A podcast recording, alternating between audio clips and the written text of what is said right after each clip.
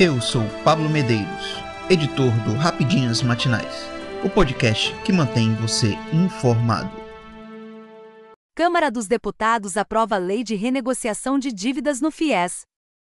A Câmara dos Deputados, na última semana, aprovou por meio de votação simbólica um projeto de lei com significativas alterações nas normas de renegociação das dívidas dos estudantes no Fundo de Financiamento Estudantil, FIES, e estabeleceu um teto de 27,5% para as contribuições das universidades ao Fundo Garantidor do FIES, FGFIES.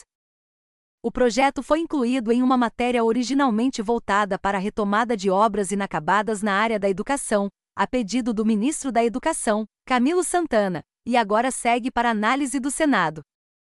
A relatora do projeto, a deputada Flávia Moraes PDT-GOL, apresentou um parecer que define as principais mudanças. De acordo com o texto, estudantes que possuam dívidas vencidas e não pagas até o dia 30 de junho de 2023 poderão renegociá-las por meio de transação, Além disso, a proposta estabelece um teto de 27,5% para as contribuições das universidades privadas ao FGFIES após o quinto ano de adesão da instituição ao fundo.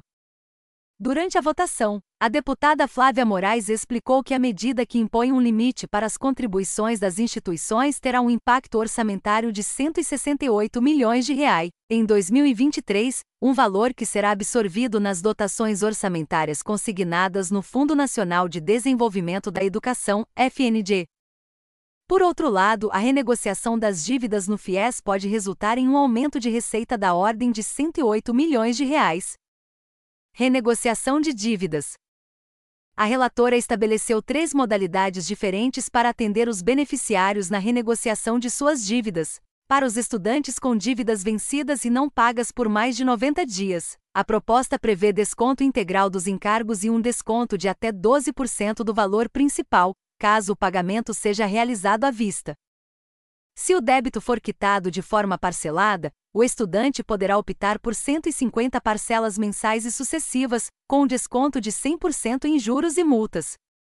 Para os estudantes com dívidas vencidas e não pagas por mais de 360 dias, que estejam inscritos no Cadastro Único para Programas Sociais CAD Único, ou que tenham sido beneficiários do auxílio emergencial em 2021, haverá um desconto de até 99% do valor da dívida, incluindo o valor principal, se o pagamento for realizado integralmente. Aqueles estudantes que tiveram seus débitos vencidos e não pagos por mais de 360 dias, mas que não se enquadrem em programas sociais do governo, poderão obter um desconto de até 77% do valor consolidado da dívida, incluindo o valor principal, caso optem pelo pagamento integral da dívida, Novo teto para contribuições das universidades.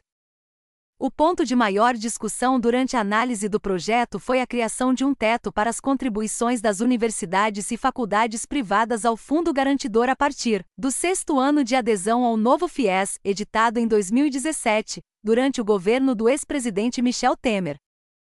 A lei aprovada em 2017, que entrou em vigor em 2018, determinava que até o quinto ano do contrato da instituição no novo FIES, ou seja, até 2022, os repasses às instituições, decorrentes da inadimplência dos estudantes, teriam descontos de até 25%. Com o fim do teto a partir deste ano, os descontos poderiam chegar a 100% em alguns casos, o parecer aprovado agora estabelece um novo modelo de auxílio às universidades a partir deste ano. De acordo com o texto, as faculdades deverão arcar sozinhas com até 27,5% das inadimplências. O governo entrará com auxílio nos casos que ultrapassarem esse patamar.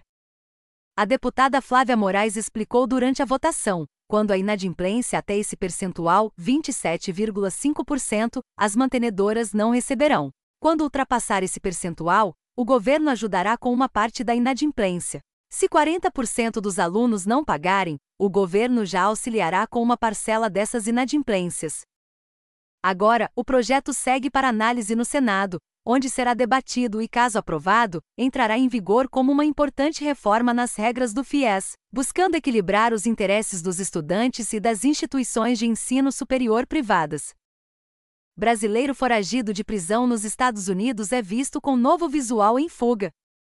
A polícia da Pensilvânia intensificou a busca pelo brasileiro Danilo Cavalcante, de 34 anos, foragido por homicídio. Novas informações apontam que o fugitivo foi visto recentemente sem barba e dirigindo um veículo branco na região.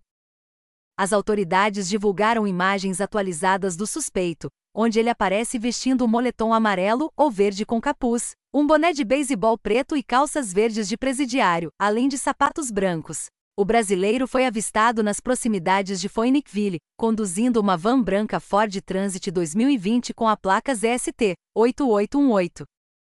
Danilo Cavalcante fugiu de uma prisão próxima a Filadélfia em 31 de agosto, onde cumpria pena de prisão perpétua por homicídio. Sua condenação, datada de 22 de agosto, estava relacionada ao assassinato de sua ex-namorada, Débora Brandão, em um ato brutal que chocou a comunidade. Débora foi esfaqueada cerca de 38 vezes na frente de seus filhos, de 4 e 7 anos, em agosto de 2021, na residência dela em Schuylkill Township, o crime ocorreu após a vítima descobrir que Cavalcante estava envolvido em um assassinato no Brasil em 2017 e ameaçou denunciá-lo às autoridades. O histórico de violência doméstica do brasileiro agravou ainda mais o caso. Após o homicídio, Cavalcante fugiu do local, mas foi posteriormente capturado na Virgínia. A fuga do foragido causou alarme no subúrbio da Filadélfia, levando ao fechamento temporário de escolas. A polícia pede à população que, ao avistar qualquer informação relevante ou suspeito, entre em contato imediatamente para auxiliar nas investigações e na prisão de Danilo Cavalcante. Tragédia em Marrocos: terremoto deixa mais de 2 mil mortos. Marrocos enfrenta uma terrível tragédia após um devastador terremoto que atingiu o país na noite de sexta-feira.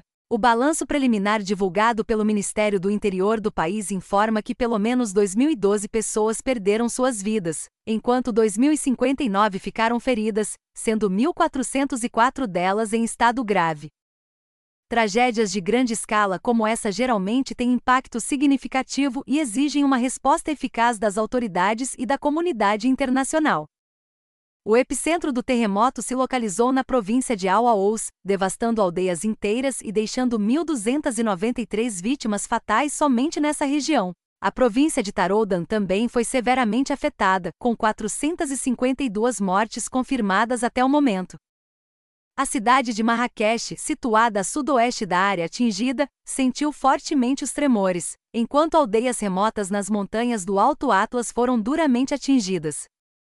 Lassen, um morador da aldeia de Moula Ibrahim, compartilhou sua dor ao perder sua esposa e quatro filhos no desastre. Perdi tudo, lamentou, expressando seu desejo de se afastar do mundo e buscar consolo em suas lágrimas. Infelizmente, a tragédia não se limitou a ele, com centenas de milhares de pessoas afetadas pelo desastre, de acordo com a Organização Mundial da Saúde. Além das perdas humanas, os danos materiais também foram significativos. Em Mola Ibrahim, grandes pedaços de penhascos desmoronaram durante o terremoto, obstruindo parcialmente as estradas. O resgate e a busca por sobreviventes continuam, enquanto muitas estradas permanecem bloqueadas. A diretora de operações da Federação Internacional das Sociedades da Cruz Vermelha e do Crescente Vermelho, Caroline Holt, destacou a importância das próximas 24 a 48 horas para o salvamento de vidas, enfatizando o caráter crítico desse período.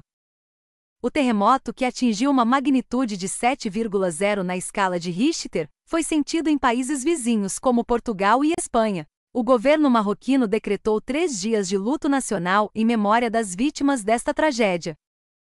A assistência humanitária e o apoio internacional serão essenciais para enfrentar essa crise e ajudar Marrocos a se recuperar desse terrível desastre.